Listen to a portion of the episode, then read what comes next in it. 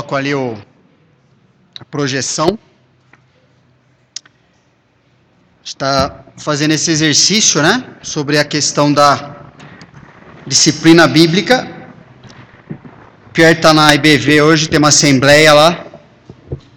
Então, estou dando aula aqui, que, que ele tá, que havia preparado para a gente dar continuidade. Dentro daquele material que você recebeu, era para ter feito o exercício, né? Olhando para os textos que estão aí. Ah, e responder essa pergunta: como Deus ordena que tratemos ou nos relacionemos às pessoas que não se arrependeram do pecado, explique como devemos agir dando exemplos práticos.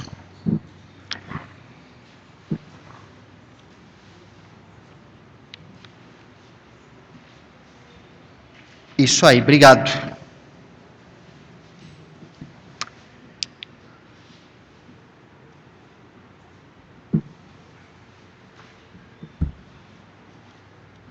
Tá bom.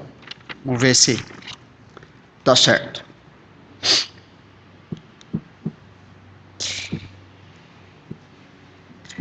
Então a gente está estudando os textos que tratam sobre esse assunto, né? Ah, para que a gente tenha ou continue tendo uma unidade, baseado em 1 Coríntios 1,10, que engloba qualquer assunto que é tratado por Deus na palavra, o cristão devia pensar a mesma coisa, né? Sejamos, sejais inteiramente unidos, tendo o mesmo parecer, né? O mesmo pensamento a respeito de algo que vai gerar o mesmo procedimento, ok? E ah, tá mudando também o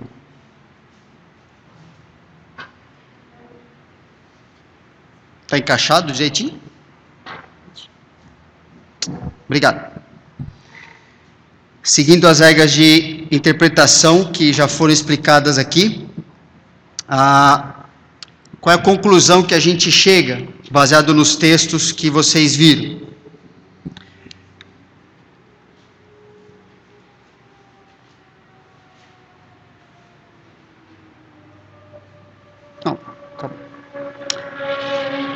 Todos os textos do Novo Testamento que ensinam sobre disciplina afirmam que deve ser dado o mesmo tratamento a qualquer pessoa que decide viver em desobediência às instruções de Deus. Ok? Chegou essa mesma conclusão?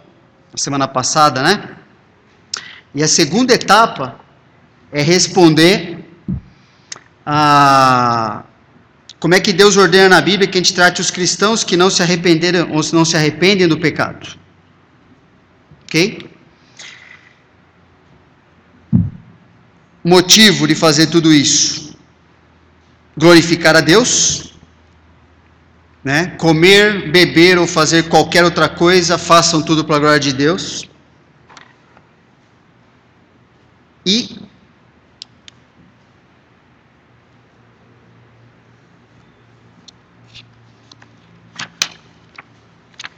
Vamos ver se a gente manda numa página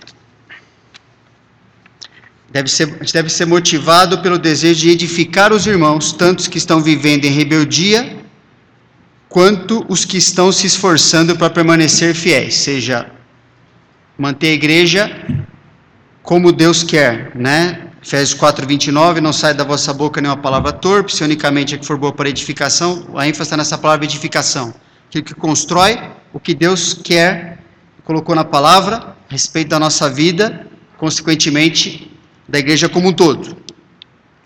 Olhando para os textos, mais especificamente, né, o texto de Mateus 18, 15 a 17, nesse ensino dado por Jesus aos discípulos, lembra no contexto onde todos ainda eram judeus, tinha todo aquele pano de fundo do Antigo Testamento, todos aqueles princípios lá do Antigo Testamento, da questão de disciplina, lá de Levítico, Deuteronômio, o tratamento que era dado, enfim. Então Jesus está desenvolvendo esse Mateus 18 é o trecho mais claro, mais dizer assim, ele tem o passo a passo de como tratar alguém ah, desde o começo, quando você, quando a pessoa tem um pecado e você vai lá tentar ajudá-la a, a abandonar aquilo, até o desenvolvimento, se a pessoa não se arrepende, não muda, não reconhece não, e não muda, o último passo é o passo de, como ele coloca, considerar como gentil e publicano. Então o texto fala o quê? Se teu irmão pecar contra ti, vai arguí-lo entre ti e ele só. Se ele te ouvir, ganhaste a teu irmão, se porém não te ouvir, toma ainda contigo uma ou duas, uma, duas pessoas, o testemunhas, para que pelo depoimento de duas ou três testemunhas toda a palavra se estabeleça. E se ele não os atender, diz-o à igreja, e se recusar a ouvir também a igreja, considera-o como gentil publicano. Então, qual o tratamento que Deus ordena que seja dado a qualquer membro da igreja, incluindo o relacionamento entre pais e filhos, não interessa, que estão agindo em rebelião aos princípios bíblicos, segundo um trecho como esse? Seguir os passos que estão aí? Sim? É claro isso? Deus não faz distinção, ok? Quem quer perguntar, falar alguma coisa até aqui?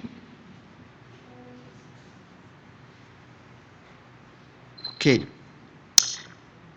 Precisamos entender ah, que na cultura judaica, né?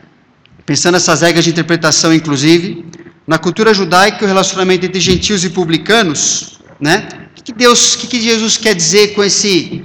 É, a gente está focando nesse último, no último passo, ok? Porque é, para chegar nesses outros já foram, já foram rejeitados, certo? Ah, é importante lembrar que Mateus 18 não está tratando de uma situação hipotética, não é? Ah, se teu irmão pecar, ou, ou, assim, ah, não sei se ele fez algo errado, não. A palavra usada ali é, para pecar e o, o, jeito que é usado é uma certeza de um pecado ser cometido, não é uma impressão, não é uma opinião, ok? E a própria palavra arguilo, quando a gente estuda essa palavra, é uma palavra que ela é empregada todas as vezes no Novo Testamento, quando é, é, você vai conversar com uma pessoa onde não há possibilidade de não ser exatamente aquilo que foi feito. Ok? É a palavra, por exemplo, usada para convencer, quando o Espírito Santo convence alguém, lembra aquele texto, é, João 16, 8? Do pecado, da justiça e do juízo? Não existe a possibilidade da pessoa não ser convencida. É a mesma palavra usada, ou seja, não é uma questão de discutir opinião. Será que pecou? Será que não pecou? Não. Há um fato de pecado, ok? Foi quebrado um princípio, um mandamento de Deus, e é simplesmente uma questão de você falar: ó, meu querido, minha querida, você, você precisa acertar a sua vida, porque o que foi feito, o que você fez, está errado. Então estou aqui para ajudar você a acertar a sua vida. Ok? Não, há, não é assim, ah, não sei, vou pensar sobre o assunto. É um, o, o, o pecado é um fato. Ok? Não é uma possibilidade. E aí vai desenvolvendo, Jesus vai desenvolvendo os passos. Se a pessoa já reconhecesse que ele fala, bom, se ela reconhecer, ganhaste a teu irmão, então não tem, não tem o prejuízo, o negócio não vai para frente, né? Você foi usado por Deus para recuperar a pessoa. Ela aceitou, reconheceu, está tá tratando aquilo, ok, está tudo certo. Mas quando chega no último passo, depois de ter rejeitado todos os outros, então Jesus manda: considera-o como gentil e publicano. Né? Então vamos entender algumas coisas. Os gentios, como está aí, né, eram pessoas, para entender o que Jesus quis dizer, eram pessoas que eram, viviam viviam dentro do contexto judaico, o judeu, o judeu vivia junto com gentios ou não? Eles eram aceitos na comunidade judaica, podiam conviver, se relacionar? Negativo, certo? O judeu, ele não queria nem saber dos gentios. A Bíblia mostra que os gentios eram pessoas que praticavam atrocidades, adoravam outros deuses, ou Deus viviam no pecado, eram geralmente povos é, politeístas, né? A gente até viu um pouquinho isso aí outro dia. Outro dia, um trecho de Segunda Reis que está aí, né? Fez ele o que era mal perante o Senhor, segundo as. Eu uso até o gentio como exemplo, as abominações dos gentios que o Senhor expulsara de suas possessões de diante dos filhos de Israel. Deus faz distinção. Povo de Israel de um lado, gentios do outro. Não há uma, um convívio. O judeu, como está aí também, ah, sabe da ordem de Deus em não se misturar com o gentil. Por quê?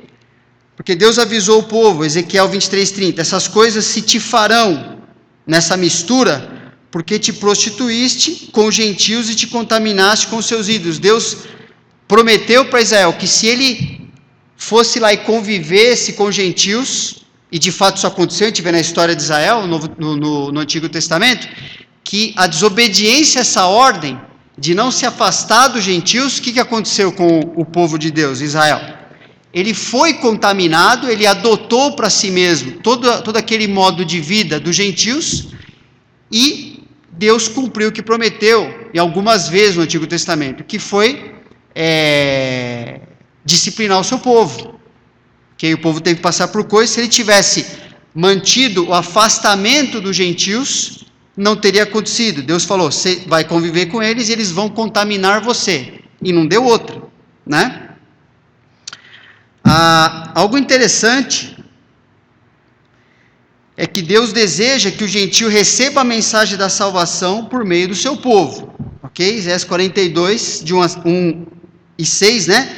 Eis que o meu servo, está falando a respeito de Jesus, a quem sustém o meu escolhido, a quem minha alma se compraz, pus sobre ele o meu espírito, e ele promulgará o direito para os gentios. Eu, o Senhor, te chamei em justiça, tomar-te-ei pela mão, te guardarei, te farei mediador da aliança com o povo e luz para os gentios.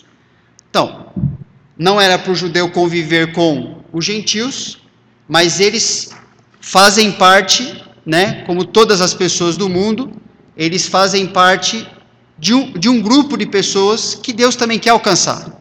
Estão perdidos, é, todo mundo que não é judeu, na verdade, é gentil, então todos nós aqui provavelmente somos gentios antes de, antes de converter, né? Agora não. Agora o convertido é o quê?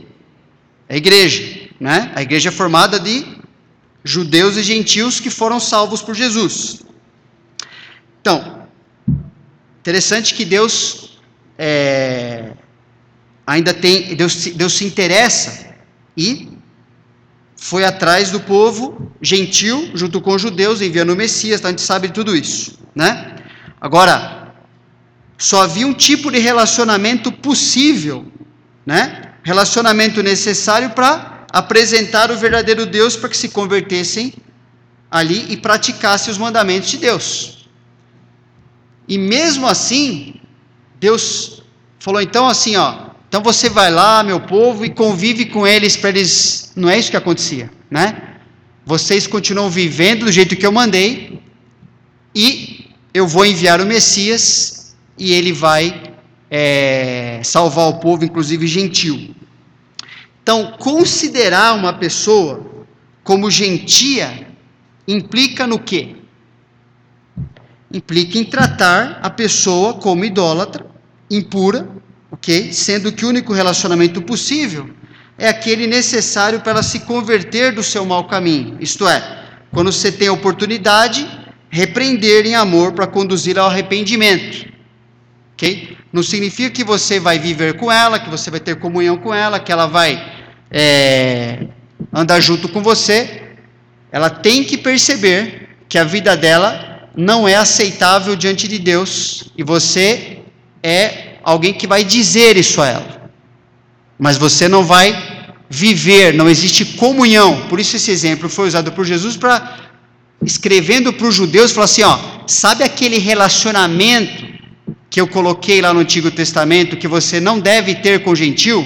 É assim que você deve é, se relacionar com alguém que é, já foram feitas todas as tentativas dessa pessoa andar dentro do que deve e ela não quer, então você precisa se relacionar com ela dessa forma. E o judeu, será que ele entendeu esse recado de Jesus de maneira clara? Claro, ele tinha todo o Antigo Testamento para entender o que significava aquilo. Okay? Então ele, ninguém chegou, mas será? Como é que eu me relaciono? Então, ele tinha claro na mente dele que era essa, essa era a forma. Então o único relacionamento possível é aquele necessário para a pessoa se arrepender e voltar para o Senhor enquanto não ocorre arrependimento, o que, que Deus está falando? Deus proíbe que a gente tenha qualquer tipo de comunhão. Sim ou não? Ok. Vocês concordam com essa interpretação? Alguém falar alguma outra coisa? Vamos em frente? Ah, ok. Não, é, a gente enfatiza até como igreja, né? O relacionamento necessário que a gente tem, tem que ter com alguém para um, um, não cristão, por exemplo, para que ele entenda a sua necessidade é, de Jesus, que ele se converta, se arrependa, ok? Agora, é, isso é interessante porque uma coisa até pode ser confundida, né? Uma boa intenção de alcançar alguém, né? Que Deus quer isso para nós, ok? Pode ser confundido com tornar, você, você alargar um caminho que a Bíblia falou que ele é estreito, né? Por, portanto, não é um caminho que a gente, ah, deixa eu tornar mais fácil, deixa eu fazer com que a pessoa é, não se sinta é, mal, não sinta desconforto. É, se acontecer isso, por que, que ela vai querer Jesus? Por que, que ela vai se arrepender? Se ela não se enxerga como pecador e no nível do que Deus define que é um pecador, como aquilo ofende a Deus, como a vida dela está fora do que Deus gostaria, ela vai querer Jesus para quê? Isso é uma religiosidade, certo? Ela vai agregar Jesus na vida dela, mas não tem função nenhuma, né? Então, o relacionamento é, que Deus, e toda a lei, não só com o gentil, por que, que Deus é, deu toda a lei do Antigo Testamento, ok? Para Israel.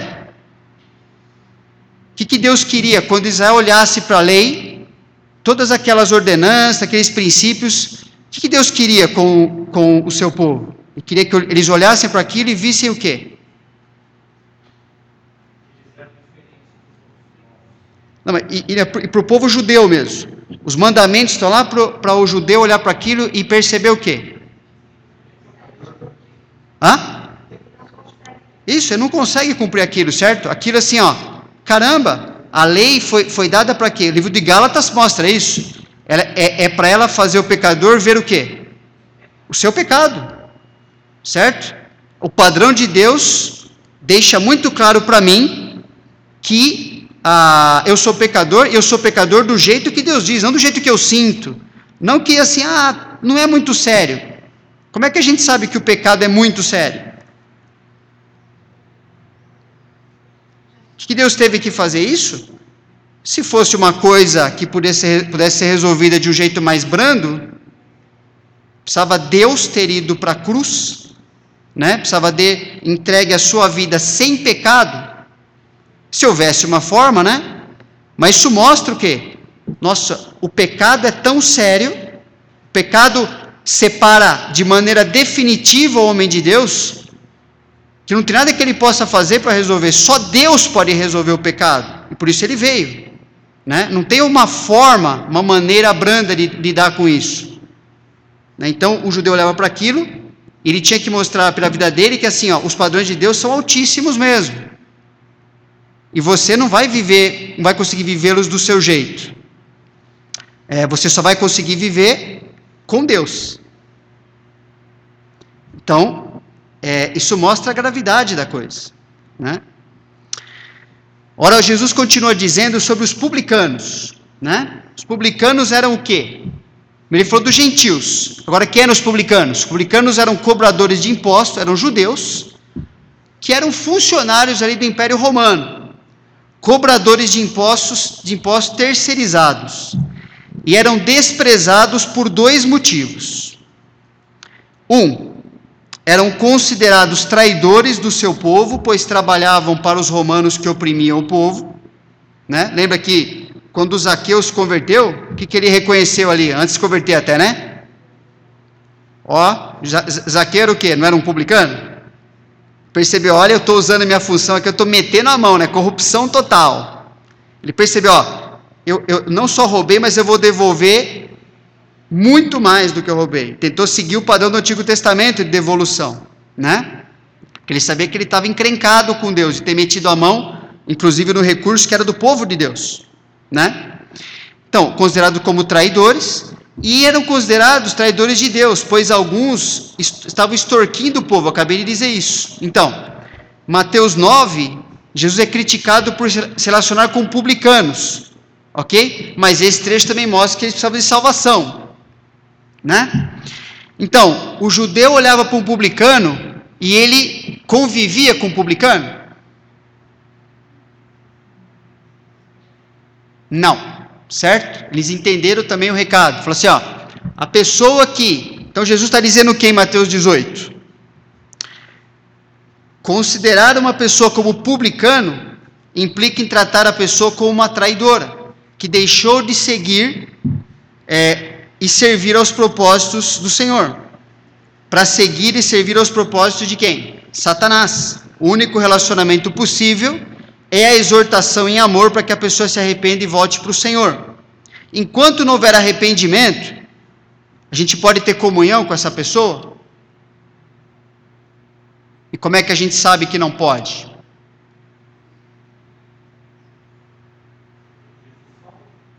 Porque o entendimento é esse, né? Jesus falou algo e os judeus entenderam exatamente daquela forma. O fato de Jesus ter se alimentado com os publicanos, ok? É, porque a gente sabe que isso não pode ser usado como argumento em relação a um cristão excluído da igreja.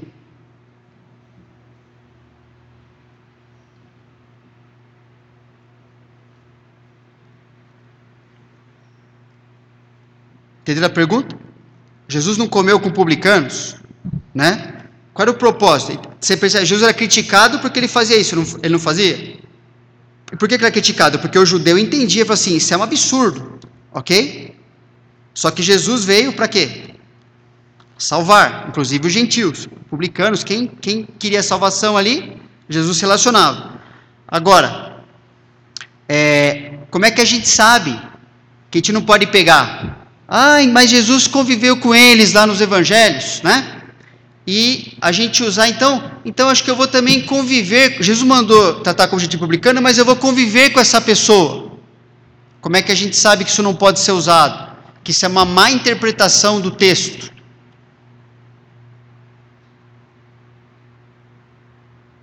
Por quê? No texto, ah, lembra que estamos falando sobre princípios hermenêuticos também, interpretação?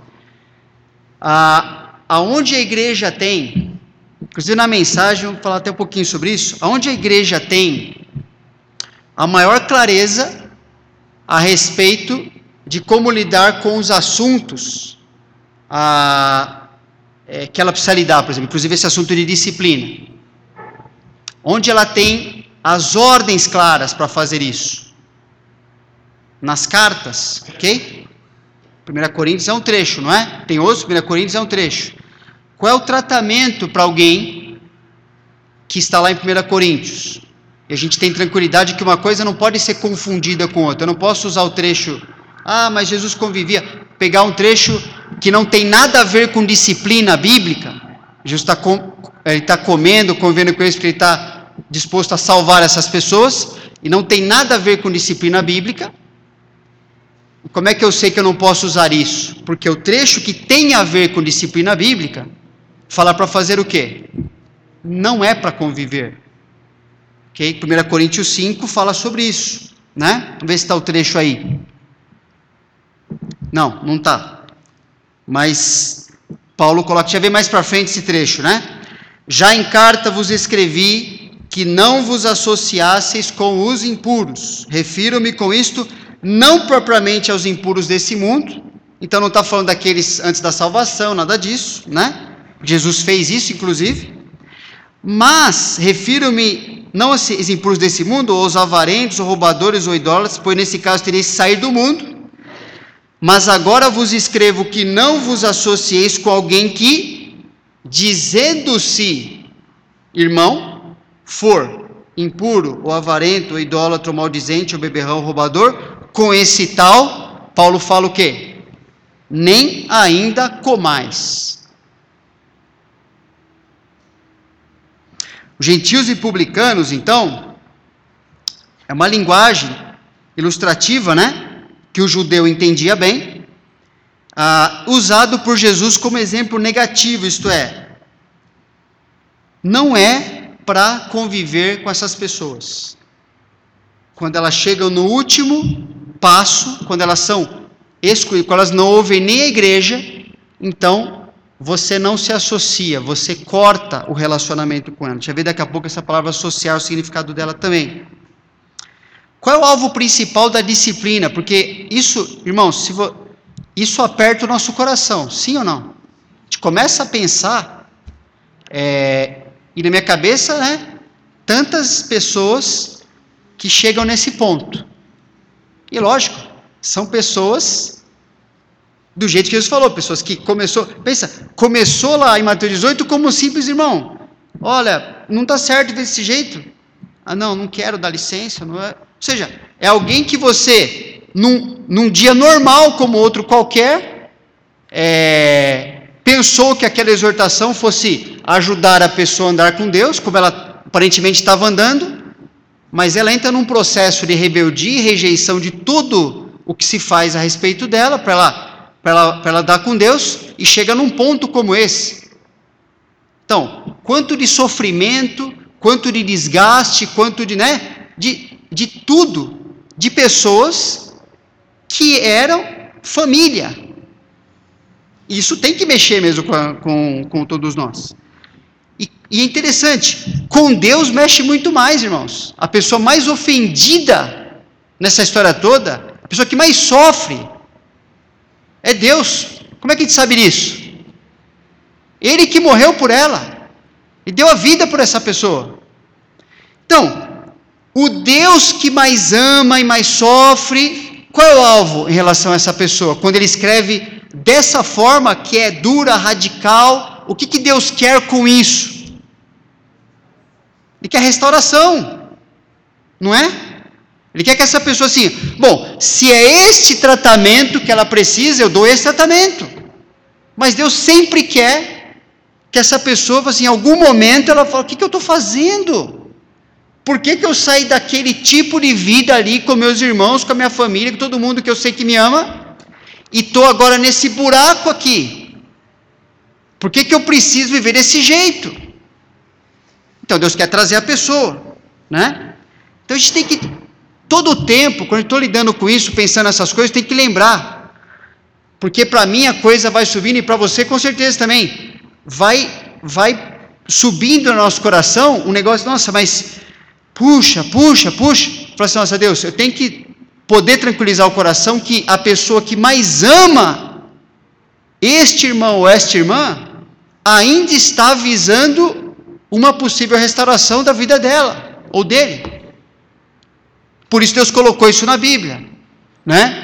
Deus não faz maldade, Deus só faz bondade. O seu método, o que ele escreveu, é isso. É necessário quando chega nesse ponto.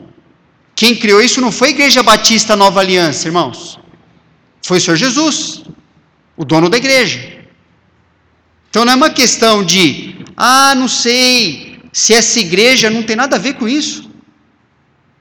Quando Deus escreveu o que ele escreveu, quando ele trata as pessoas como ele prometeu que trataria se ela chegasse nesse ponto, ok? Ele falou: esse é o, esse é o meu jeito de Deus. Então isso me ajuda a falar: opa, eu não posso querer achar que eu vou ser mais justo do que Deus, que eu vou falar, se o meu jeito, porque eu sinto que é assim, quem sou eu? Quem é você? Né? Para a gente achar que não, do meu jeito, pensa bem, se do método de Deus todo aplicado não funcionou para essa pessoa, o meu método vai funcionar? Isso é uma arrogância. Que é o que estava acontecendo na igreja de Corinto lá, né? Quando Paulo fala, vocês estão achando que vocês são uma igreja legal, amorosa, só porque você não está dando o pecado do cara ali? Agora o que acontece? Agora o cara tem que se entregar para o diabo, pô. Porque chega num ponto desse. E mesmo assim, quando chega no ponto desse, Deus fala: entregue a Satanás para a destruição da carne. E Deus escreve outra coisa: para que o espírito seja salvo no dia do Senhor. Ainda assim, ó, pode se tratar de um crente. E esse crente ainda pode ir para o céu. Se ele é crente, ele vai, né? Então, ainda é uma preocupação, mesmo alguém entregue nas mãos do inimigo, ainda a preocupação é que essa pessoa ainda seja aproximada de Deus de alguma forma. Então, conclusão sobre considerar gentil e publicano, baseado exclusivamente nesse texto que a gente está vendo, né? Ver se está aí. Não. Esse é o próximo. Tudo bem. É, como devemos nos relacionar com essa, com essa pessoa na prática, com irmãos que decidem viver no pecado e chegam nesse ponto? Como? Oi? É, vamos ver se eu entendo. Acho, acho que é, o Pierre até, eu sei que ele tá, ele colocou até no material aqui Vou até ler. Sobre exemplos de como devemos praticar essa ordem com pessoas que fazem parte da família consanguínea, vamos deixar para o final, quando tivermos estudado todos os textos sobre disciplina bíblica.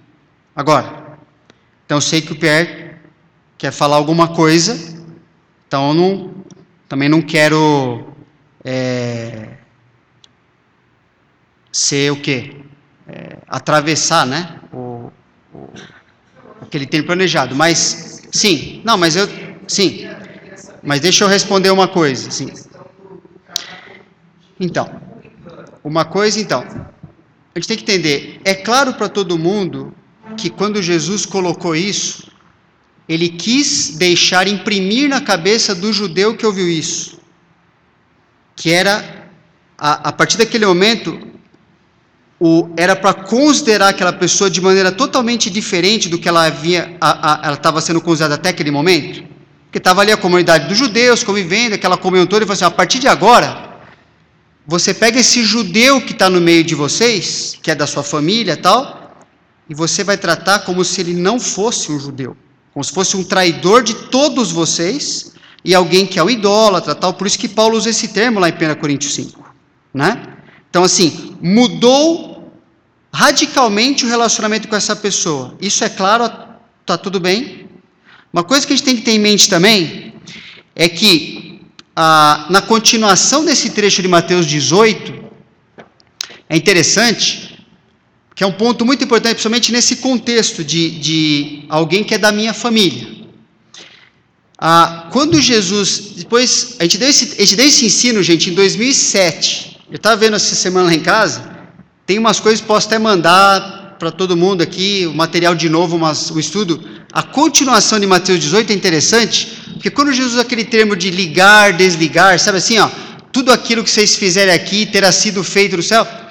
Isso mostra, isso remete ao ensino do Antigo Testamento, né? Sobre esse desligar ou ligar significa uma coisa. Essa pessoa está ligada ao seu pecado enquanto ela não se arrepende, ou ela está desligada. E a partir do momento, ou seja, desligada por quê? Porque ela se arrependeu, que ela deu passo, se submeteu à disciplina e voltou atrás, ok? Agora é interessante, que já ajuda um pouco a gente. Quando alguém chegava nesse ponto no Antigo Testamento, e lembra do contexto todo da questão da lepra, é, que, era um, que era um símbolo do pecado, inclusive, isso tudo está junto, pessoal, tá bom? Quem que tinha a autoridade de declarar se a pessoa estava pura ou não? Exatamente, o sacerdote tinha. E é feito um monte de procedimento ali, e se isso se confirmasse e tal, aí essa pessoa podia voltar a fazer parte da comunidade. Quando Jesus escreveu sobre isso, ele tinha isso em mente. Então o que acontece? Se minha filha, por exemplo, se decide se rebelar e falar, ah, eu não quero mais ver assim. E chega num ponto desse, ok? E Jesus falou que a autoridade agora de reconhecer se essa pessoa está desligada ou ligada do seu pecado pertence a quem? A igreja ou a mim? A igreja. Ele falou, é a igreja que desligou, falou assim, ó, ela foi desligada no céu, no relacionamento com, com Deus, a sua comunhão, ok? Ela é gentil publicando agora, e somente a comunidade de novo pode ligá-la. Pode desligar, desculpa, está desligado do seu pecado e pode trazê-la de volta. Não cabe a mim, assim como não cabia no Antigo Testamento, falar assim, ó, então vem para cá porque vou... isso não existe na mente de Deus. E isso é o que mexe muito conosco, que a gente é pai e mãe. Porque, a gente fala assim, puxa, mas, então, o processo com a pessoa tem que ser cumprido totalmente. E eu, como pai, não tenho autoridade de interromper esse processo. Esta pessoa precisa ser aceita, ela foi rejeitada dentro da comunidade dos discípulos. E ela tem que ser colocada pela comunidade dos discípulos. Se for meu filho ou minha filha. Agora, a gente tem implicações, pessoal. Está falando no semana, né? Que eu ouvi ali filhos menores de idade, filhos maiores de idade, ok? Lógico. A gente não vê na Bíblia, ok? É, Deus colocando, é, seja a nação de Israel, ok? É, seja aqui o, a igreja dentro do todo o contexto, a igreja, a nação de Israel, de certa forma era um pouco mais tranquilo, porque Israel tinha uma teocracia, ou seja, cada nação vivia conforme as suas leis lá, certo? Tinha a sua terra tal, e a, o Israel prestava contas da sua lei. Que, que lei que Israel ele prestava conta? A lei de Deus. Então tinha que seguir os mandamentos, tal, um monte de coisa que tinha até a ver assim, onde a pessoa constrói a casa, tudo, tudo era colocado lá na lei, lá em Levítico Deuteronômio, repetindo tudo aquilo. Ok? Mesmo naquele contexto, ou no contexto do Novo Testamento, quando a igreja agora não tem mais território, a igreja não tem um, um, um território geográfico, né? Ela está agora dentro do Império Romano, sendo oprimida ali no Império, ela, ela responde a uma autoridade do César, tal, tudo aquilo lá, ok?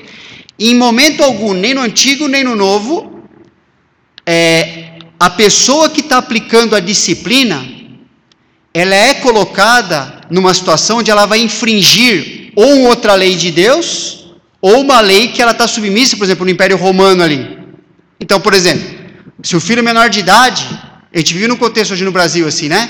Por exemplo, minha filha é menor de idade.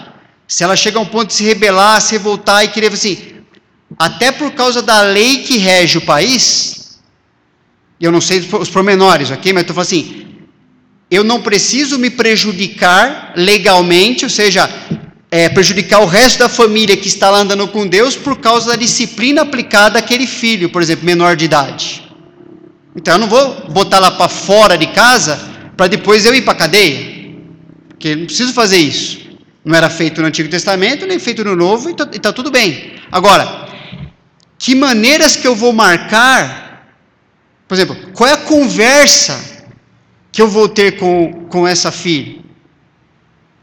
Por exemplo, é, o filho maior de idade é mais tranquilo, é mais, é, é, é mais fácil da gente entender como se aplica muitas vezes.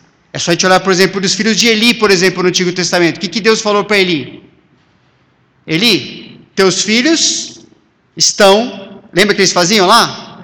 pegava o sacrifício e usava daquele, pegava, eles gostavam da picanha, né? Separava para eles, tal, assim, e se tinha relacionamento sexual com as mulheres no templo ali, blasfemando todo o sistema sacrificial, tudo que aproximava o homem de Deus, aquele veículo que Deus criou, eles estavam jogando na lama. Ele repreendeu seus filhos? Não, pensa assim, ó, ele, ele deu uma bronca nos negros lá? nos camaradas? Ele deu, não deu? Quando a gente vai lá 1 Samuel, ele fala, ele chegou e falou, filhos, o que, vocês estão fazendo? Olha, vocês estão fazendo pecar o povo do Senhor. Se você pecar contra as pessoas, agora, você pecando contra o Senhor, o que, que vai ficar a teu favor? Ou seja, mas qual foi a repreensão de Deus para Eli? Eli, você deu bronca, tá assim, mas você não repreendeu seus filhos. Ué, não parece esquisito isso?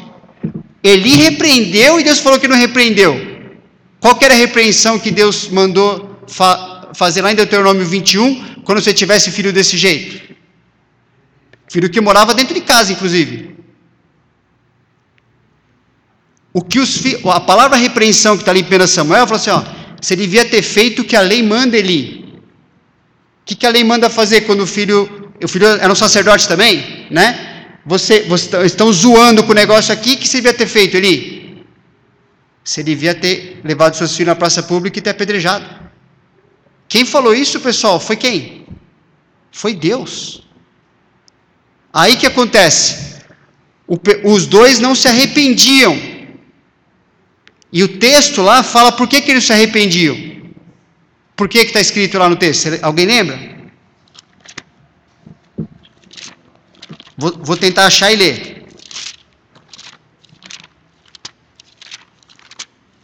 1 Samuel,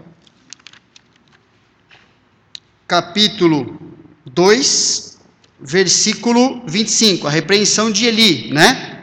Ele fala, 20, 20, 24 e 25. Não, filhos meus, porque não é boa fama esta que ouço, estáis fazendo transgredir o povo do Senhor. Pecando o homem contra o próximo, Deus lhe será o árbitro. Então Deus tinha todo o sistema ali para arbitrar, né? Ó, faz sacrifício tal, tal, beleza. Pecando, porém, contra o Senhor, quem intercederá por ele?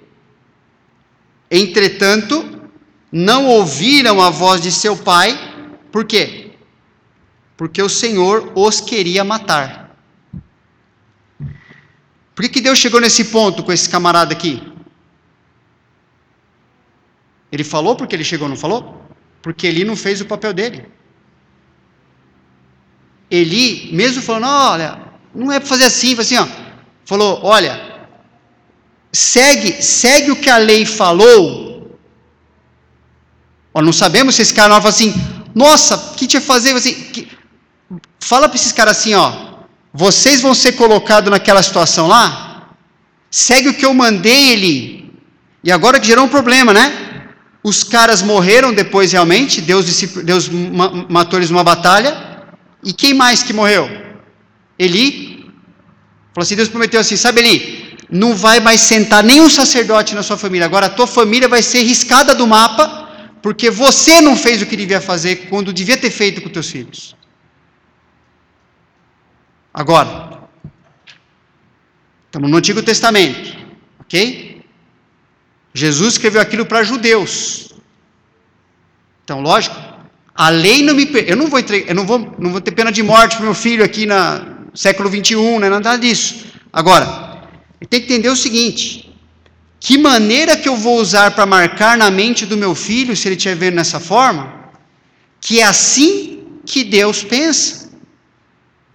Que assim, ó, por exemplo, se for uma criança menor de idade, ok, ficar em casa, vai ficar em casa. A menos que ela diga, é lógico, eu sei que um filho menor de idade, depois de uma certa, uma certa idade, uma certa força, ele consegue até fugir de casa se ele quiser, ok? Ele pode fazer isso.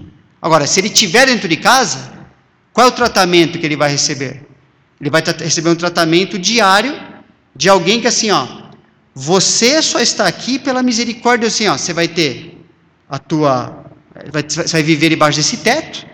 Assim, você vai. Você vai. É, você vai preparar a tua comida, você vai fazer assim, enfim. Você, vamos ver, você, você quer ver como é? Que meios você tem para viver do seu jeito? Ele vai, ele vai ser colocado para viver dessa forma o máximo possível, sem que eu me comprometa diante do, da lei, o que for, ok?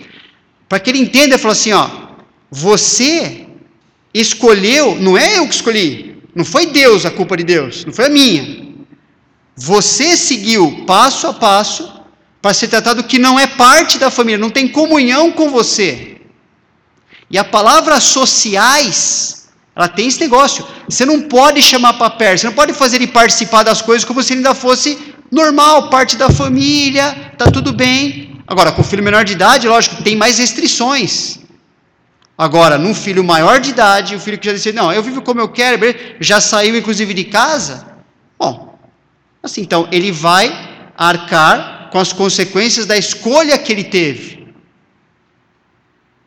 E, normalmente, o que acontece, a gente vê na palavra, é que pouco, na verdade, eu preciso fazer. Por quê? Porque se ele chegou nesse ponto, na verdade, e for um cristão, Deus está tratando ele dessa forma já.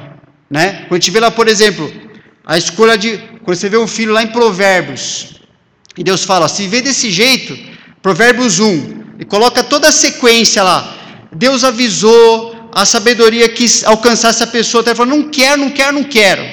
Aí a pessoa, Deus fala assim, então essa pessoa vai ser colocada num lugar escorregadio para viver agora. Então, as consequências que ela vai ter na vida dela, Deus fala assim, sou eu que estou dando as consequências.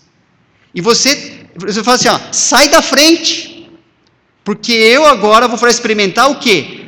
Eu não estou punindo o filho, eu não estou dando punição para ele, A Bíblia é clara, ele escolheu se punir. Porque é lógico, pessoal, a, a, Deus criou a vida humana, o relacionamento com o ser humano de um jeito. É uma lei de semeadura e uma lei de colheita. Está na Bíblia isso. Deus fala, Israel, semeie o que é bom. O que, que você vai colher? Você vai colher bênção. Agora, não, não quero o que Deus quer para mim. Você vai colher consequência que você plantou. Agora, lógico, gente, quando a gente fala assim, cada caso, né, a pessoa tem que sentar, chega aconteceu um problema. Tem que ajudar a pessoa em cada caso e vai ser uma e vai ser uma ajuda de cada viradinha de curva. Então assim, ah, tem que fazer isso agora, tem que fazer aquilo agora. Fazer por quê? Porque a situação depois de você sair do ideal, você está vendo uma situação de pecado. Como é que você administra uma situação e cada vez mais enrolada no pecado? É bem mais difícil e dá trabalho. E estamos aqui para isso né? A gente, a família que ficou, a, a, a, que está passando uma coisa dessa, então ela vai ter que ser ajudada a cada decisão que toma. Fala assim, então, não, ó, está tomando é mais para cá, mais para lá, tá, porque não está infringindo o princípio. Não, agora está correto, né? Mas, mas, assim é uma, o, assim, o princípio é esse, né? É claro que Deus pensa o que Ele quer fazer com, com tudo aquilo. Agora a gente vai ter que ajudar cada caso a pessoa, né? Porque qualquer decisão implica, irmão, e agora? Tá dentro, tá fora, né? Mas uma coisa, gente, é a gente ter bem claro na cabeça. Também a segunda coisa, a primeira é que Deus quer restaurar. Ele usa esse processo, o Deus de amor está usando esse processo.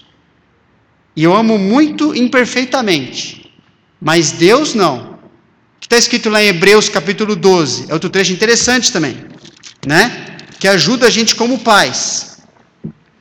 Hebreus 12, 10 fala assim, que é o trecho que fala sobre disciplina, não é? Também? Hebreus, Hebreus capítulo 12. Tem várias palavras sobre disciplina que ele ama tal. No versículo 10 está escrito assim, versículo 9. Além disso, tínhamos os nossos pais segundo a carne. De quem que ele está tratando? né? Pais, né? São os filhos aí, que nos corrigiam e os respeitávamos. Não havemos de estar em muito maior submissão ao Pai dos Espíritos e então viveremos? Olha o versículo 10 agora. Pois eles, os pais, né? Nos corrigiam por pouco tempo, segundo melhor lhes parecia Agora ele faz uma distinção, não faz? Então, eu como pai tenho certeza, quando eu disciplino minhas filhas, é sempre algo imperfeito, assim, ó, me parece melhor do jeito, mas Deus fala assim, ó, eu sei que vocês são assim, eu sei, eu sei, eu sei. Eu não vou fulminar vocês por causa disso. Agora, o que ele quer ensinar? Fala assim, ó, Deus, porém, mas Deus nos disciplina para aproveitamento. A palavra aproveitamento para aquilo que é útil para aquilo que vai gerar o que Deus quer gerar, a fim de sermos o quê? Participantes da sua santidade. Toda disciplina com efeito no momento é gostoso? Não parece ser motivo de alegria. Lógico, estamos lidando com o pecado. Mas de tristeza. Ao depois, entretanto, depois do quê? do que depois de simplesmente passar um tempo e a coisa é esquecida, é isso que acontece? Depois do que? Depois de ter o aproveitamento de ser tratado como Deus mandou, é o que ele fala no versículo anterior. Depois disso, produz fruto pacífico aos que têm sido por ela exercitados, fruto de justiça. É onde Deus quer chegar, não é? Então, eu já sei, baseado no versículo desse, uma coisa: o meu jeito não vai gerar isso aqui que Deus quer gerar.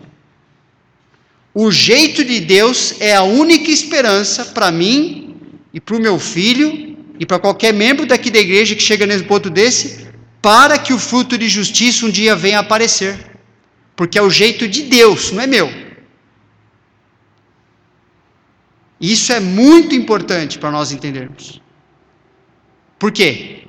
Porque, irmãos, como eu falei antes, nós somos pecadores, essas coisas mexem com todos nós, nós achamos, ou seja, melhor me parece fazer certa coisa, melhor me parece fazer outra coisa, mas Deus fala assim: mas o meu jeito é diferente. E o meu jeito é o único que alcança o que deve ser alcançado na vida do seu filho ou de qualquer membro aqui da igreja. E eu tenho que confiar em Deus como pai e mãe. Eu tenho que fazer isso. Senão eu estou confiando no que o meu jeito pode fazer. Você teu jeito não vai garantir nada. Teu jeito não vai produzir nada. O jeito de Deus, Deus não está prometendo que todo filho passando pelo processo vai voltar para Deus. Deus está prometendo isso?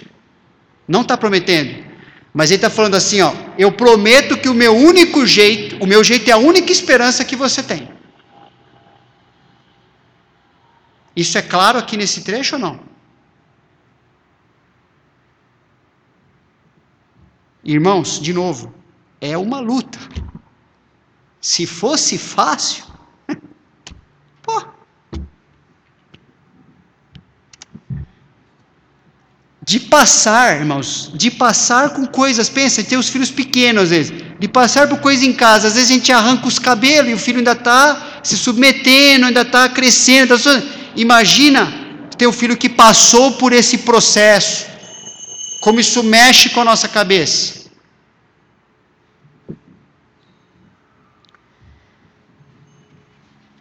Essa palavra sociais, que foi mencionada, né, que o Rogério levantou, ela é muito interessante. Tentando achar aqui no material.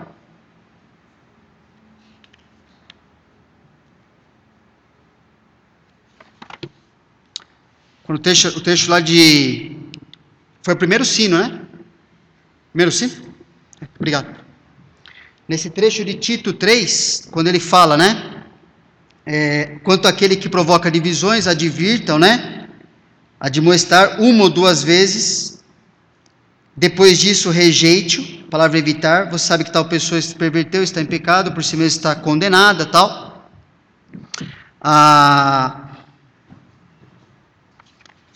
depois é, é, é Coríntios que fala essa palavra sociais e Tessalonicenses fala que nem tem essa, não tem essa palavra. Mas a palavra não se associe significa misturar-se com a pessoa, ser íntimo dela, ter um relacionamento com ela, né? Que você tinha antes. Não pode ser assim. Essa pessoa precisa entender, precisa ser marcado isso que assim, ó, aquilo que a gente partilhava junto acabou. Pelo menos por um tempo. Você não faz parte, você não tem mais sociedade, você não, você não faz parte mais daquele privilégio de viver como família que você decidiu jogar fora. Então, você não vai ter mais a bênção de viver na igreja ou como família, seja é, dentro da família consanguínea, ok? Você rejeitou o relacionamento que Deus estabeleceu para você. E você vai sofrer as consequências do relacionamento, não porque é, eu estou criando isso para você, mas porque Deus falou que tem que ser assim. Ele usou essa palavra. A palavra não tem proximidade. Então, assim, se encontrar a pessoa, se falar com o filho, pô, você está vivendo dessa forma, assim, da coisa, ah, tal, nossa, que saudade de você. Fala assim, ó, saudade de você, sim. Só que não dá para ter. Assim, ó, você precisa se arrepender do seu pecado, você precisa voltar atrás. Não dá para conversar, não dá para tomar um cafezinho na padaria, não dá para sentar para comer uma comida junto. Não dá para, vamos viajar, a gente vai conversar, não dá para fazer isso. Porque isso caracteriza se associar com a pessoa. Tem que entender, nossa, como é que pode? Eu, eu, é, é assim mesmo? Assim? É assim. Porque eu quero? Não. Porque você decidiu que o seu pecado, e depois de todas as exortações de volta, volta, volta, não quero, não quero, não quero, assim, o meu pecado é mais importante do que tudo que eu tinha aqui. Jesus usou essa ilustração do arrependimento é, usando aquela palavra do, do, do filho pródigo, irmãos. aquela parábola não está falando sobre disciplina, mas está falando do ingrediente da disciplina que é o arrependimento. O filho, eu vou viver como eu quero viver, longe do pai. E o que, que o pai fez? O que, que o pai podia fazer? Quer fazer nada. Ele falou assim: o filho foi, pegou as coisas dele, foi embora. Beleza? Agora sim, ó. Será que esse pai orava por esse filho? Eu acho que todo dia. Né? A Bíblia, inclusive, fala quando o filho vinha de longe, o pai já estava lá esperando na estrada. Todo dia ele ia na estrada lá e assim: será que é hoje o dia que esse filho vai voltar? Só que esse pai não fez nada que pudesse, assim, ó, aliviar, ou seja, que ponto chegou aquele filho para ele cair em si? Quando depois de ter gasto toda a herança, quando depois de ter tido começado a viver ali, os amigos foram embora, tal, ele começou a viver do que sobrava e nem isso do que sobrava dos porcos. Pensa nisso na mente do judeu, o que significa isso? Nem a comida do porco ele não tinha. O judeu nem comia porco. O que Jesus quer mostrar com isso? Assim, ó, quando chegou, ele falou assim: que, que eu estou fazendo? Falou, a primeira coisa que ele falou foi o quê? Deixa eu aliviar minha situação lá. Não. Foi o que que ele falou? Pequei contra os céus. E foi para o pai: Pai, pequei contra Deus e diante de ti. Eu não quero, não precisa nem me tratar mais como filho, por quê? Porque ele sabia que não era para tratar mesmo. Chegou assim, pai, ó, como empregado já está bom. Aí quando ele volta arrependido, qual o tratamento que ele recebe? A graça. Muito mais do que ele esperou que ele receberia. Ele esperou assim, ó, se eu virar um, um peão lá da fazenda do meu pai, tá, tá ótimo. Ele falou, não, você está arrependido. Você reconheceu, então você vai ser tratado na categoria de filho. É isso que a gente quer, não é? Agora, se esse pai fosse lá, ó oh, filho, eu estou passando necessidade, pai, porque ele se meteu na encrenca dele lá. Ah, pode deixar que eu vou depositar dinheiro na sua conta aí. Esse filho não voltaria, irmãos. Porque isso, assim, ele teve que experimentar as consequências, assim como todo o contexto do Antigo Testamento mostra, você acha que Israel estava no exílio lá falando para Deus que queria ir embora ou não? Lá na Babilônia. Deus falou: Israel, você pecou 70, foi 490 anos deixando a terra daquele jeito lá sem descansar. Você vai ficar um, um ano para cada, um, um, ano aqui para cada os sete anos você deixou. 490, você vai ficar 70 na Babilônia, nem um dia mais nem um dia menos. Você vai passar pela coisa até produzir o que eu quero na sua vida. E não vai abreviar um dia que aconteceu com Israel depois que ele passou na Babilônia? Ele tinha idolatria no coração? Não, foi curado. Voltou com cinismo. Mas idolatria, ó, acabou. Quem deixou Israel na Babilônia, irmãos? Foi Deus que elegeu, salvou, trouxe Israel para perto. Bom, já deu tempo. Sei que a gente vai continuar na semana que vem. Mas irmãos, esse assunto é bem difícil e bem difícil também porque mexe o nosso relacionamento com Deus, com pessoas que a gente ama demais. E a gente precisa botar nossa cabeça na Bíblia. Porque senão a gente vai estar, tá, e o estudo fala sobre isso no final, vai estar tá fazendo algo contra o que Deus quer, vai estar tá trabalhando contrário ao movimento que Deus quer usar naquela situação. E eu vou piorar a situação, tanto para a pessoa que está passando por isso, quanto para mim mesmo. Porque eu, eu me torno rebelde. Tá bom? Vamos orar. Senhor Deus, a gente pede, Senhor, que o Senhor nos ajude a fazer com que esses princípios que a gente está conversando aqui, eles façam a nossa mente ser uma só, uma só com a tua mente ah, nos ajuda, nos ajuda a termos um coração aberto, um entendimento e uma disposição de vivermos somente tu, do, do teu jeito, Senhor. E pedimos por todas essas pessoas que estão na nossa mente, que têm passado, têm chegado a esse ponto de ter que ser tratadas como gentil publicano. Que o Senhor trabalhe até mesmo nesse momento, no coração de cada uma, para elas olharem para a vida que elas estão colhendo e perceberem, pela tua misericórdia, que elas podem, em Cristo, voltar atrás. Enquanto elas estão vivas, elas podem.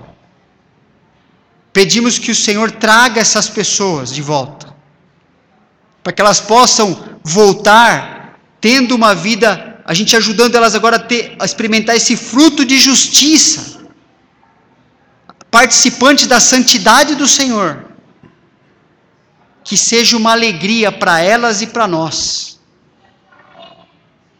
E sustenta, Senhor, as nossas vidas, especialmente as famílias que têm pessoas ou filhos ou filhas nessa situação. Porque a gente sabe que é muito difícil para todos eles. É o que nós te pedimos em nome de Jesus. Amém.